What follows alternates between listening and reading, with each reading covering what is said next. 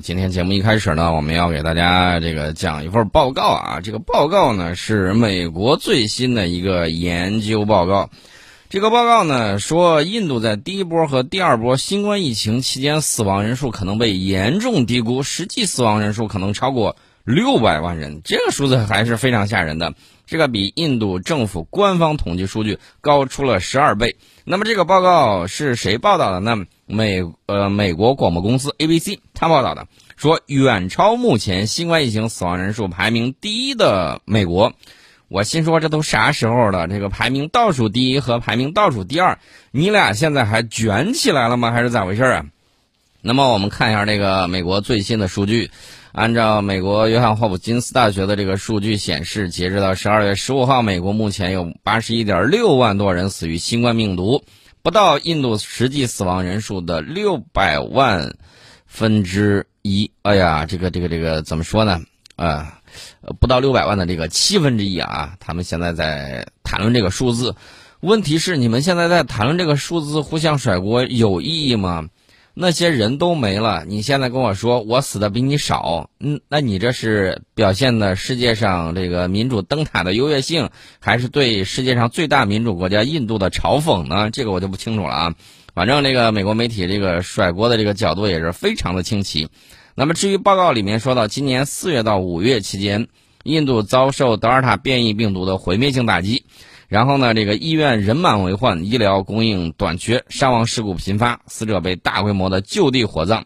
首都新德里用于火化尸体的木材所剩无几，当时就有人怀疑说，印度的死亡人数被严重低估了。美国媒体四月份就发文质疑说，印度你是不是瞒报了死亡病例数？说真实死亡人数是报告的二到五倍。那么到了七月份。又有一份研究表明，实际死亡人数可能是印度官方通报的十倍。值得注意的是，这项研究本身还存在着一定的局限性。呃，印度呢，他是真不清楚自己到底有多少人，自己到底这个死亡了多少人？为啥呢？他这个精确控制数字啊，一直没有。然后这个大规模的人口普查，好像最近期也没有怎么做。所以呢，这个最新的这个研究是由美国和印度疾病动态经济和政策中心的研究人员进行的。那这家中心呢是华盛顿特区的一家公共卫生研究机构。研究结论直接就说了一句话，就是官方报告的新冠肺炎死亡人数大大低估了与疫情相关的死亡率。这在年轻人啊，这在老年人和穷人之中尤为严重。这是美国黑印度的这个方法啊，这个大家也都看到了。虽然说呢，这个比较实事求是吧，但是你这个第一跟第二相互甩锅，好像没有什么意思。那么这项研究呢，在印度东南沿海的这个金奈地区的重点调查发现，印度死亡人数可能要高得多，因为这个金奈地区的死亡率有多高呢？是每一千人之中有五点二人死亡。比该市的典型死亡率高百分之四十一。说到这个数字的时候呢，我顺便给大家说一下，这个他使用了该地区的全因死亡率的这个数据，就是考虑到给定时间段之内人口所有死因的这个死亡率。这个东西呢，你可以跟往年的进行比较，就是正常年份，一个城市人口没有巨大变化的时候，它这个死亡率啊，它大概是维持到一定的数量，因为你毕竟有老年人，有这个意外啊，然后还有这个因为疾病啊什么之类的。这种死亡率呢，大概是一个，呃，这个比较规律的这么一个数字。然后突然的这个死亡率大幅度上升，那是一定是有问题了。那么这个研究的主要作者，经济学家和流行病学家拉马南拉克西米纳拉扬。哎，我顺便说一下啊，大家看啊，他这个作者是经济学家啊，还是流行病学家？这就强调了一下，就是将来这个跨学科啊、交叉学科呀，它会产生更多的这种研究的这个成果。所以说呢，这个大家不要觉得啊，现在学了什么，然后以后就一定是做什么啊，这个不是这个样子。要树立起来终身学习的这么一个观念，啊，尤其是中年人啊，家务事情比较多，工作又上又比较繁忙，但是呢，一定要抽出时间来这个充充电，这个很关键。那我接着说啊，这个名字很长的这个经济学家和流行病学家拉马南拉克西米纳拉扬接受采访的时候就说，在这个印度金奈地区东南沿海啊，他这个地区每一千名居民里面有五点二人死亡，这就意味着如果把这个结果推广到印度全国范围，印度的死亡人数将超过六百万人。但是呢，他也承认这项研究存在局限性，因为金奈呢作为这个地城市地区，比印度许多农村受疫情影响更大。但是出于同样的原因，这个地方呢拥有全国最好的公共卫生和医疗设施，因此呢，他认为这个金奈的这个死亡率呢可能会低于印度其他地区。那么这项研究指出，由于这个疾病监测方面的限制和印度官方统计死亡记录的缺乏，印度新冠疫情的真正负担仍然是不确定的，啊，这是相关的情况。那我记得当年这个也就是去年嘛，在疫情爆发之初的时候，就有人问印度会不会当世界第一啊？有人就说印度当不了冠军，冠军肯定是美国。客观上，印度的这个医疗和统计系统啊，基本上就是笑话一般的存在。它没有能力检测和对疫情进行完整的科学统计。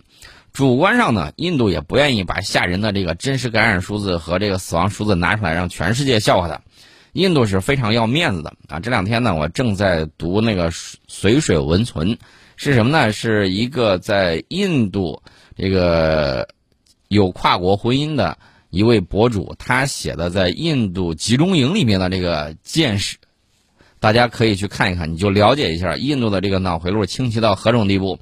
比如说，如果说这个英国对印度说：“你那儿的人来我这儿，你得隔离十天。”那么印度马上就对等报复，就是你的人来我这儿也隔离十天。如果有哪个国家说你来我这儿得隔离一个月，不好意思，印度人也会同样的对你进行隔离一个月。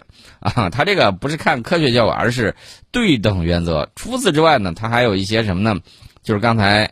呃，说到的这个死要面子，他只要觉得你跟他敌对，然后呢，他各种找茬子来弄，不管他中央的这个政令跟底下的有多矛盾，照样整你没商量。呃，那个相比之下呢，这个你会看到啊，美国的医疗体系要完善的多，因此统计数据呢也会更加庞大。所以，即便印度死的人比美国多，你也是看不到的。啊，这并不表明这个美国的数字就真实。由于这个经济因素的考虑，实际感染人数和死亡数字，呃，我个人觉得它这个里面呢有极大的瞒报的这个情况，啊，所以说呢，它也是当之无愧的这个数据冠军。你说难兄难弟在这比烂，民主自由居然是这般。我指的是西式民主自由啊。刚才我们已经讲了一个是民主灯塔，一个是什么呢？一个是。被民主灯塔吹捧为世界上最大的民主国家，两个人在这儿竞相比烂，实在是让人这个看爆眼球啊！那这个印度的这个情况呢，大家注意啊，因为他们自己确确实实也不知道自己到底死了多少人，也没有把底层当人。美国那个为了选举啊，各种折腾，呃，印度其实不太存在瞒报的这个情况，因为他自己本身他就搞不清楚情况啊，这是相关的这个情况，所以大家看到了没有？大家看数据啊，印度前一段时间公布的是每天新增七千多，全球疫情泛滥的时候，印度每天只新增七千多，你觉得这个数字可能吗？完全不可能。所以说呢，他俩这个他俩呀，我我用一句俗语说，就是黑老瓜笑猪黑啊。美国的八十万不成个三都对不起那八十下丧钟，还插了一大堆的小旗子，有什么用啊？人都没了，你跟现在说这个。那么说到这儿的时候呢，我们顺便说一下啊，这个美国现在新增的数字又增加了。截止到二零二一年北京时间十二月二十七号六时二十一分，美国新冠肺炎累计确诊病例达到了这个多少呢？五千二百一十七万六千一百零二例，累计死亡病例达到了八十一万六千五百五十四例。在过去的这个二十三个小时里，美国新增确诊病例是八万三千。二百零八例新增死亡病例是九一十一例，那么现在包括这个英国在内啊，当时他还说日增这个十万可能会是什么时候来到？结果话说完没几天，日增十万就飙起来了，这个太吓人了。包括这个法国，包括这个德国也是类似的这种情况，呃，所以说呢，这个大家注意啊，前一段时间这个有一个包括某乎顶上。这个有一个澳澳洲墨尔本大学流行病医学专家指出的，说什么奥密克戎更温和，西方国家自十二月二十三号起确诊人人数、死亡人数都跳楼式下降，于是断言这个奥密克戎是什么礼物，疫情马上就所谓的结束。殊不知，新冠它也要过节呀，知道不知道？所以这个西方流行病专家有一些媒体，大家注意啊，完全是不动脑子，外国专家怎么说他就怎么弄。殊不知，外国有些专家是出于有一些经济、政治目的，他当然要往好里头说。我给大家举个例子：美国天天夸自己说他全球抗疫第一，然后呢，董王天天在那喊马嘎。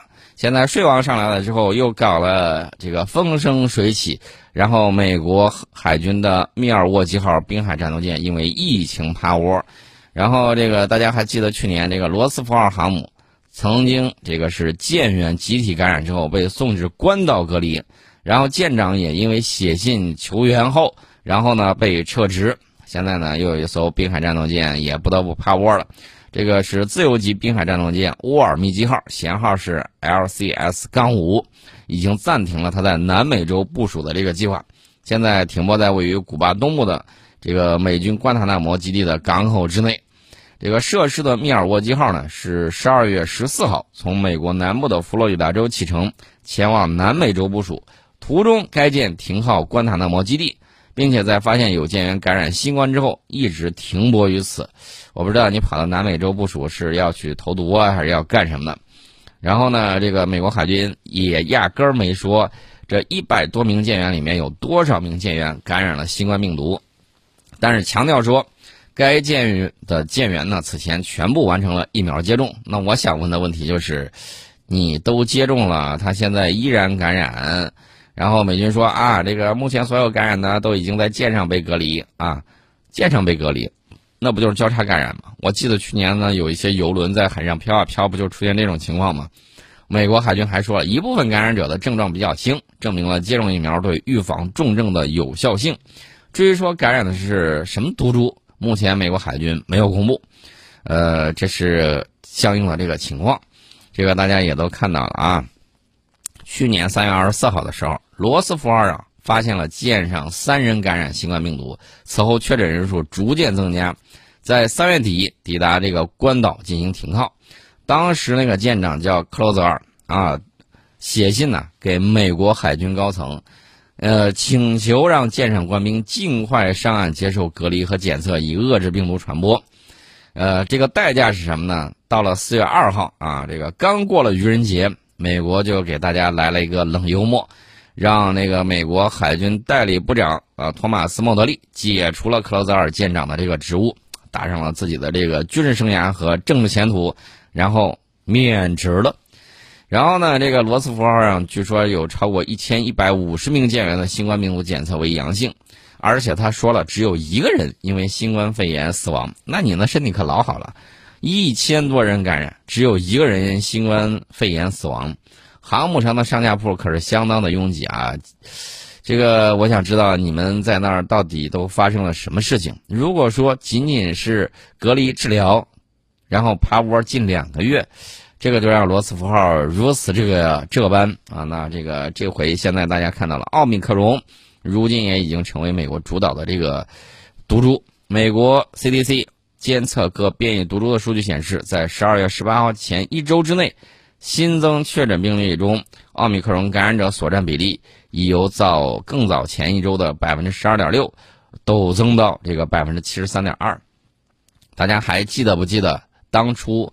有人嘲笑我们建方舱医院，豪吹美国有多少艘医疗船，好像医疗船，呃，就晃了那么两下，然后就再也没有见到。现在你直接用战舰当隔离船，那你可以再接着吹呀，啊，这个，这个怎么说呢？目前这个情况啊，就是这个样子啊。我不是在嘲笑他，我的意思是想说，好好抗疫，科学抗疫啊，就这么简单。按照病毒的这个形式规律来阻挡它，千万不要在那儿瞎折腾了。这两天呢，我在家啊闲着没事儿，正好看了一篇文章。这个文章呢很有意思啊，是这个中国驻美记者韩鹏写了一篇文章。这个文章呢，大概意思啊，给大家聊一下。他呢和一个川粉儿，川粉儿大家都懂啊，这个懂王的粉丝，在美国飞机上聊了仨小时，快把他聊成社会主义接班人了。这个事情很有意思啊，这个怎么说呢？他这个坐飞机啊，然后正好呢旁边有一大叔，美国大叔啊，四十多岁，坐他旁边挺爱聊天的。然后这个美国大叔就问这个记者韩鹏说：“你干啥的？”他说：“我是中国驻美记者。”好家伙，这个没想到直接碰到了这个美国大叔的嗨点。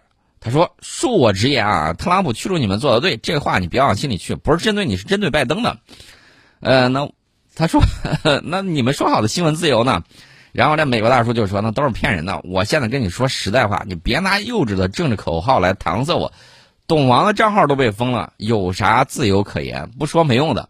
我今儿个好不容易逮着一个中国人，我要跟你谈一谈现实中的中美关系。”他说：“拜登现在对中国太软弱了，他根本不敢针对中国，还在跟俄罗斯较劲。”然后这个韩鹏记者呢就说：“那拜登不针对中国，他不是天天拿中国说事儿吗？上台一年制裁了一百五十多家中国企业和机构，一点没比特朗普消停。”然后这美国大叔说：“那都是忽悠人的啊！拜登呢就是在继续特朗普的政策而已。”他说：“拜登根本不敢找新的领域对中国开刀，可是你们崛起的太快。”他说：“美国这样软下去，早晚会完蛋。”他说：“我听说了啊，你们有一个省 GDP 都超过俄罗斯全国了，上海比纽约还震撼。而且他说他知道中国像这样的城市还不止一座。他说这我在网上都看见了，你别忽悠我说没有。可是美国现在只会内斗，拜登却不敢遏制中国，反倒去跟中国谈判了。”然后这个美国大叔就问这个韩记者说：“我问问你，是不是你们中国人现在都觉得用不着自己出手，就看着美国人内斗就能熬到我们完蛋？”然后这个韩鹏记者呢就说：“你说的中国发展的都是实情，不仅广东比俄罗斯 GDP 高，而且广东一座城市深圳就比香港的 GDP 还高。四十年前，深圳只是一个小渔村。”二十年前香港回归的时候，一座城占中国 GDP 的四分之一，现在一个深圳就超过了香港啊！不过中国也有很多没钱的地方、没钱的人。然后呢，韩鹏就自嘲说：“比如我啊，这些全都是事实，我也没啥好瞒着的。”然后这个美国大叔听完之后就说：“我的个天哪！你们发展这么快，那拜登还无动于衷？俄罗斯有什么威胁？他核武器再多也不敢袭击美国吧？拜登完全是找错了目标。”然后韩鹏记者就说了：“俄罗斯的事儿咱先不提，我就问你一个问题：既然你说中国崛起那么快，美国内部越来越乱，这样下去美国会完蛋，那你跟我说说，你认为美国正确的对华政策应该是什么？”